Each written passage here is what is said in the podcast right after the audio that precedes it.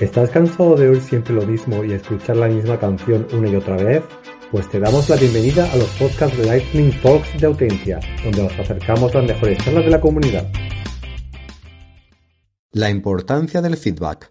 Hola, buenos días, ¿qué tal están? Soy Fernando Bogas y estamos en otro nuevo vídeo de Lightning Talks de Autentia. En este caso hablamos de feedback y para ello nos acompaña eh, María Berenguer. Buenos días, María, ¿qué tal? Hola, buenos días, ¿cómo estás, Fernando? Un placer tenerte aquí, María. Igualmente, un placer estupendo que me hayáis llamado. Pues mira, vamos a presentarte, María, para aquellas personas de nuestra audiencia que no te conozcan, que sepan un poquito más de ti, ¿vale? Eh, María es Agile Mentor y Practitioner en Vueling y Capitol.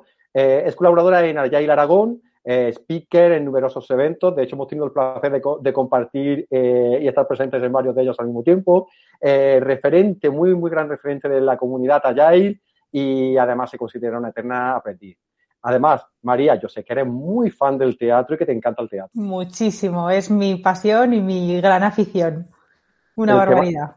Eh, el tema de hoy, María, es el feedback. Y da mucho juego el feedback. De hecho, yo te quería preguntar, porque tú de esto yo sé que tú manejas mucho, que, te mola y eh, te quería preguntar. Eh, Sabes que el feedback se puede dar en cualquier ámbito, el feedback está en cualquier tema, punto del que queramos hablar, está el tema del feedback. Pero centrándonos en el desarrollo de software, de producto, em, ¿por qué es tan importante el feedback? ¿Y, cómo funciona? Bueno, eh, para mí la importancia que tiene feedback es que creo que es como una, una segunda palabra que definiría lo que es en sí Agile y, y, la cultura ágil. Nosotros estamos desarrollando producto y desarrollando software pensando en que estamos haciendo eh, algo que aporta a unos usuarios, a unos clientes y la mejor forma y la, la, más rápida de saber si realmente estamos aportando lo que ellos necesitan es preguntándoles. Entonces, tener esa continua interacción y conversación con, con, los clientes, con los usuarios, es lo que nos permite alcanzar cuanto antes sus objetivos y aportarles el valor que necesitan. O sea, es como eh, nuestro sentido, nuestro, nuestro, nuestra razón de ser. Eh, feedback. Eh, de hecho, el feedback eh, dentro del desarrollo en empresas, vemos que hay marcos de trabajo, tanto como Scrum o métodos como Kanban, que tienen sus propios ciclos de, feedback y, ciclos donde cada cierto tiempo mm, como que estás obligado a que tú me tienes que dar un cierto feedback. De hecho, podemos decir que en dailies dentro de, de Scrum está ese feedback, pero no solo las dailies, también están los eventos como las retrospectivas o la reprenizme en Kanban. Eh, entonces, eh, si, yo estoy dentro de una empresa y, quiero beneficiarme de estos ciclos de feedback, eh, ¿cómo podemos aprovechar al máximo el feedback a, través de, estos ciclos de feedback? o, cada cierto tiempo que lo aplicamos. ¿Cómo podemos hacerlo?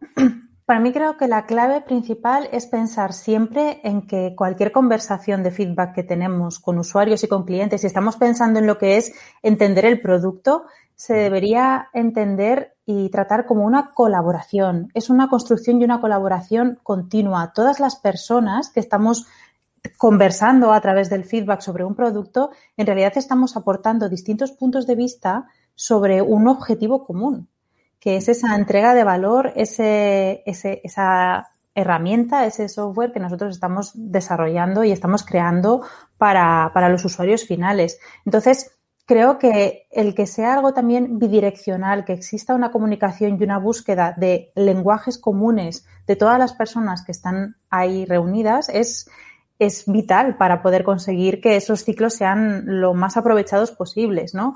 Por ejemplo, una cosa que nos sucede cuando nosotros en las reviews de equipo eh, trabajamos con, con, los clientes y con las personas de negocio que están más cerca de, de lo que es el negocio final y los datos de mercado, es que inicialmente, aparte de poner sobre la mesa cuál es ese incremento que estamos, que vamos a presentar y que vamos a compartir, siempre buscamos las maneras de que sea una interacción de ese incremento de producto con los, con los clientes o con esos, con esas personas de negocio, ¿no? Que sean ellos mismos los que estén, en la medida de lo posible, probando, aportando las cosas que quieren testear, probar, evaluar, eh, lanzando ideas, pero que sea interactivo, no una mera demostración donde nosotros llevamos preparado un guion, podemos llevar unos casos eh, propuestos y preparados por si hay algún punto que, se vaya de, de, la sesión o que no estemos abordando, pero lo ideal es que todo lo posible salga precisamente de las personas que lo van a usar. Incluso enfocar esa parte de, de interacción con el producto a que se les planteen problemas, por decir así, o ejercicios que deban resolver a través de ese producto que estamos evaluando. Y luego una parte que me parece súper importante es que cuando hemos conseguido esa buena interacción y también eh, el equipo de negocio conoce y entiende que aporta valor todo lo que están haciendo, vamos un pasito más allá, ¿no? Y entonces les pedimos que sea un feedback o una interacción bidireccional. Y es, bueno, nosotros estamos aquí compartiendo el producto, te enseñamos nuestros, nuestros datos de qué es lo que queremos aportar, lo que queremos evaluar y lo que está funcionando, cuéntanos tú cómo van las cosas. Importante. Entonces ahí hacemos esa parte de compartir eh, datos, de compartir información sobre ese producto, también desde la parte de más, más, cercana a lo que es el negocio y, el mercado. ¿no? Entonces ellos hacen una, una exposición de datos y en base a eso y a ese feedback que cogemos de esas sesiones de revisión de producto es donde juntos construimos hacia dónde vamos a seguir tirando en los siguientes incrementos. María, comentas que el feedback es algo bidireccional. El feedback se da y se recibe. Pero ahora, obviamente, yo quiero ser el rockstar de, dando feedback. Em, ¿Cómo puedo dar y recibir eh, feedback siendo la, eh, el, el, no va más, el rockstar? Claro, claro, o sea, eh, es, que es bidireccional por todos los lados, porque das un feedback que otra persona está recibiendo y a la vez esperas que otra persona u otro grupo de personas, que, que también esas personas estén dando feedback y tú entonces trabajas para cómo recibirlo, ¿no? Em, sobre todo, creo que una de las cosas más eh, relevantes a la hora de recibir un, un feedback, eh, siempre estamos pensando, nos estamos centrando en lo que es el feedback sobre todo del producto, ¿no? Si nos vamos al de las personas, tendríamos que entrar en un campo más, más, más eh, de introspección, ¿no? Pero es estar con una mente súper abierta, con los oídos súper abiertos y pensando y esperando y estando preparados a que de esto que nos está, de este input, de, de esta entrada que, que estamos recibiendo de información y de feedback, de interacción con nuestro producto, tienen que salir ideas nuevas. O sea, podemos llevar una idea en la cabeza y podemos tener una idea de hacia dónde queremos ir, pero toda esta información de feedback nos tiene que servir, por un lado, para validar si ese camino o esa, o esa, esa dirección en el producto que llevábamos es, es, la adecuada o es como que si realmente el siguiente paso que vamos a dar es el adecuado y por otro lado también eh, tener la mente pensando, ¿existen otras alternativas que se me estén abriendo nuevas y que merezca la pena explorarlas antes de seguir por aquí? ¿No? Es, a lo mejor se puede llevar esa pequeña check, esa batería de preguntas que la puedes ir alimentando y haciendo crecer precisamente pensando, vale, esto es lo que yo quería, lo primero, con esto estoy validando qué es lo que yo quería, lo puedo hacer mejor, me puede aportar más, debería entrar por otro camino. Entonces, creo que hacerse esas preguntas internas, reflexionar y mm, como quizá no, responder en caliente, ¿no? Tirar hacia una conversación y no responder en caliente es la mejor forma de, recibirlo. Y a la hora de dar feedback de cualquier tipo, de cualquier tipo, pero creo que en, el producto es todavía más importante, es eh, basarse en hechos y en datos y no en suposiciones y en previsiones. Porque cuántas veces nos pasa que de repente estás probando una aplicación, estás testeando un software y dices, hmm, pero esto lo vamos a poner mejor con los botones en rojo. Mm. Y te dicen, ¿por qué? Dices, no, porque funciona mejor. ¿Cómo que porque funciona mejor? ¿Por qué? Explícame por qué tú crees que no sabe, o a lo mejor sabes, explícame por qué crees que va a funcionar mejor de esa manera. O sea, e, el, mundo de, las metodologías ágiles, todos los marcos de trabajo, los sistemas, la cultura, las herramientas que, con las que trabajamos, se basan en el campo de la experimentación. Y la experimentación es un campo eh, empírico que se basa en generar hipótesis utilizando unos datos, hacer pruebas, corroborarlo y en base a los resultados tomar decisiones. Luego, tiremos de esa parte objetiva e intentemos convertir cualquier pensamiento subjetivo en cómo podemos demostrarlo y cómo podemos aportar datos sobre ello. Eh, María, ¿existen ocasiones en las que eh, tenemos que esa sesión o hemos generado un momento en el que tenemos que dar el feedback y, mm. muchas veces nos vamos por la, por la tangente? Es decir, eh, es un momento crucial en el que tenemos que dar y recibir un feedback, pero la sesión pasa a ser algo totalmente diferente. bien porque es una sesión que es una reunión más, es una sesión de indicar cómo va el progreso, pero no nos estamos centrando en dar, en dar ese feedback que, necesitamos o en recibirlo. Eh, en este caso, ¿cómo se diseña una sesión para dar este feedback y recibirlo correctamente? Claro, estas cosas eh, creo que es, lo más importante es conocer a las personas que están trabajando en esa sesión de feedback. Lo primero de todo hay que saber qué motiva a cada una de las personas, eh, qué motiva al equipo cuál es el propósito y ponerlo de relevancia, en relevancia. O sea, la gente tiene que saber eh, por qué están allí reunidos y por qué están hablando de lo que están hablando y por qué aporta valor. Y sobre todo tienen que verle el valor, no solamente que se lo digan, sino que se lo tienen que creer.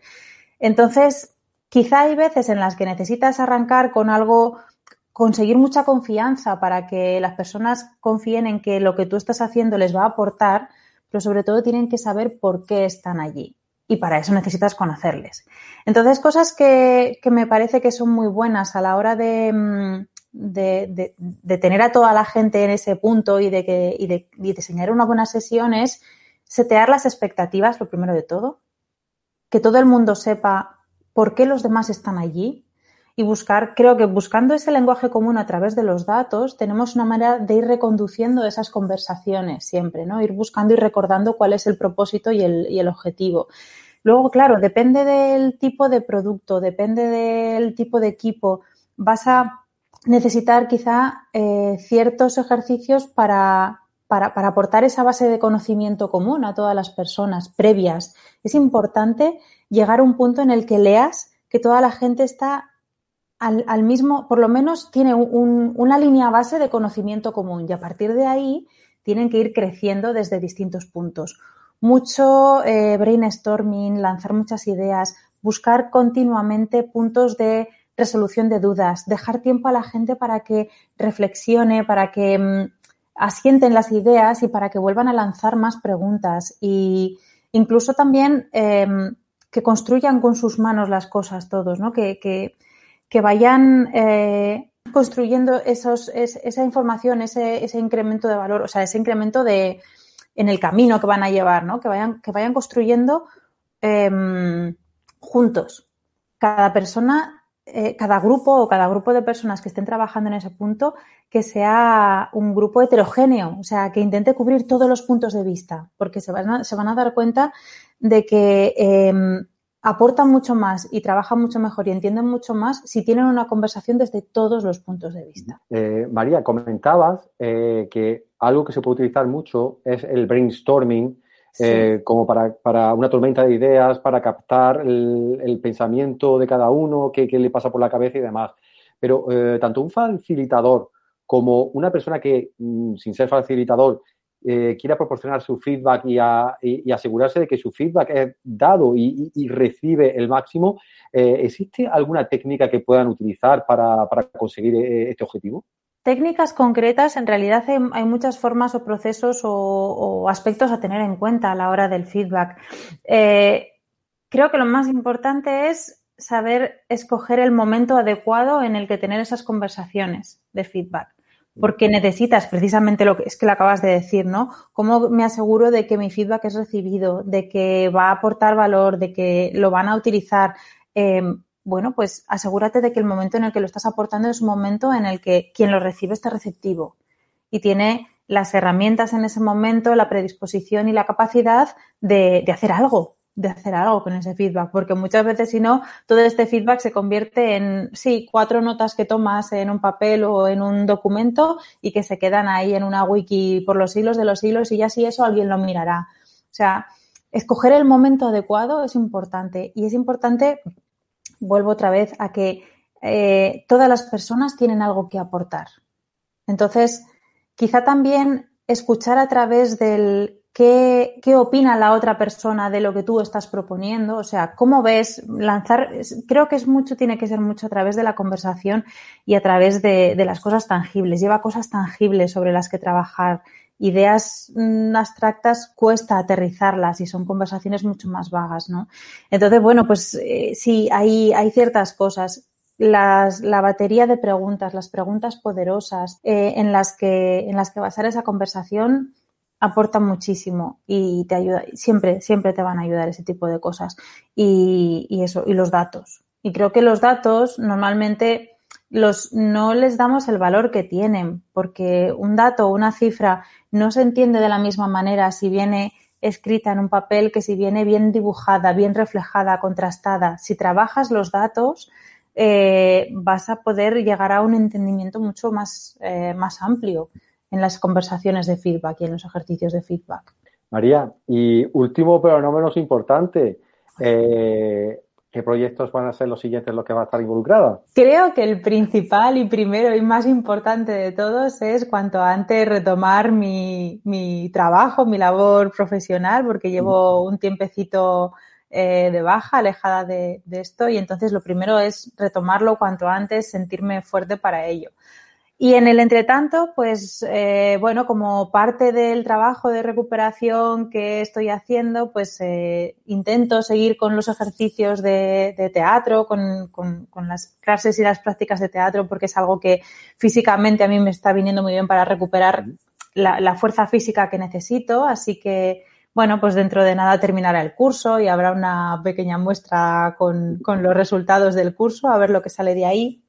Y luego eh, durante este tiempo, eh, bueno, se me ha ofrecido, he tenido la oportunidad de, un, buen amigo, un, una persona que conozco bastante, tiene mucho interés por el mundo eh, de, la cultura ágil, de Agile, y, bueno, le gustaría reconducir su carrera y empezar a aprender a, a bueno, a, de qué va todo este mundo nuestro.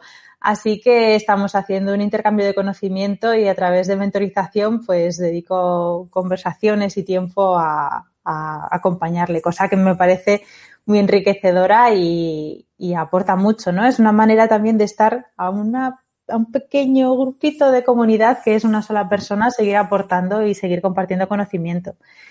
Y bueno, yo creo que cuando vuelva a estar un poco recuperada, pues preparar una charla para contar toda la experiencia que he vivido los últimos meses con, con la, la, operación de mi hombro me parece algo que yo creo que puede aportar, porque también ahí he recopilado muchos datos y me he dedicado a observar y a medir todo el proceso. Entonces, visibilizar esa información y compartirla puede ser una manera de ver otros ámbitos en los que aportar feedback también, que ese feedback me ha servido para seguir recuperando. Uh -huh. eh, María, esperamos que la recuperación sea lo antes posible, que este proceso, Ojalá. este proceso termine cuanto antes. Sí. Eh, queremos darte, darte audiencia las gracias por estar con nosotros, por compartir tu tiempo y esperemos que en un futuro cercano eh, podamos colaborar de nuevo y tengamos otra charla. En este caso, pues no, si no, nos cuentas su experiencia, qué tal con, con estos datos, este feedback que, que, que que proporcionas y, de nuevo agradecerte tu tiempo y tu estar con nosotros. Eh, María, muchísimas pues, gracias. Muchas gracias a vosotros, un placer como siempre porque es un disfrute tremendo pasar un rato conversando con vosotros. Muy guay, gracias Fer. Gracias a nuestra audiencia, también podéis colaborar con el tema de hoy que es el feedback. ¿Cómo? Pues si os ha gustado el vídeo, darle a me gusta, podéis dejar cualquier comentario a María en la cajita de comentarios, se la haremos llegar y por supuesto podéis compartir y suscribiros al canal. Nos vemos en el siguiente vídeo, chicos. Muchas gracias, María. Hasta luego. Chao, Hasta chao. luego, chao.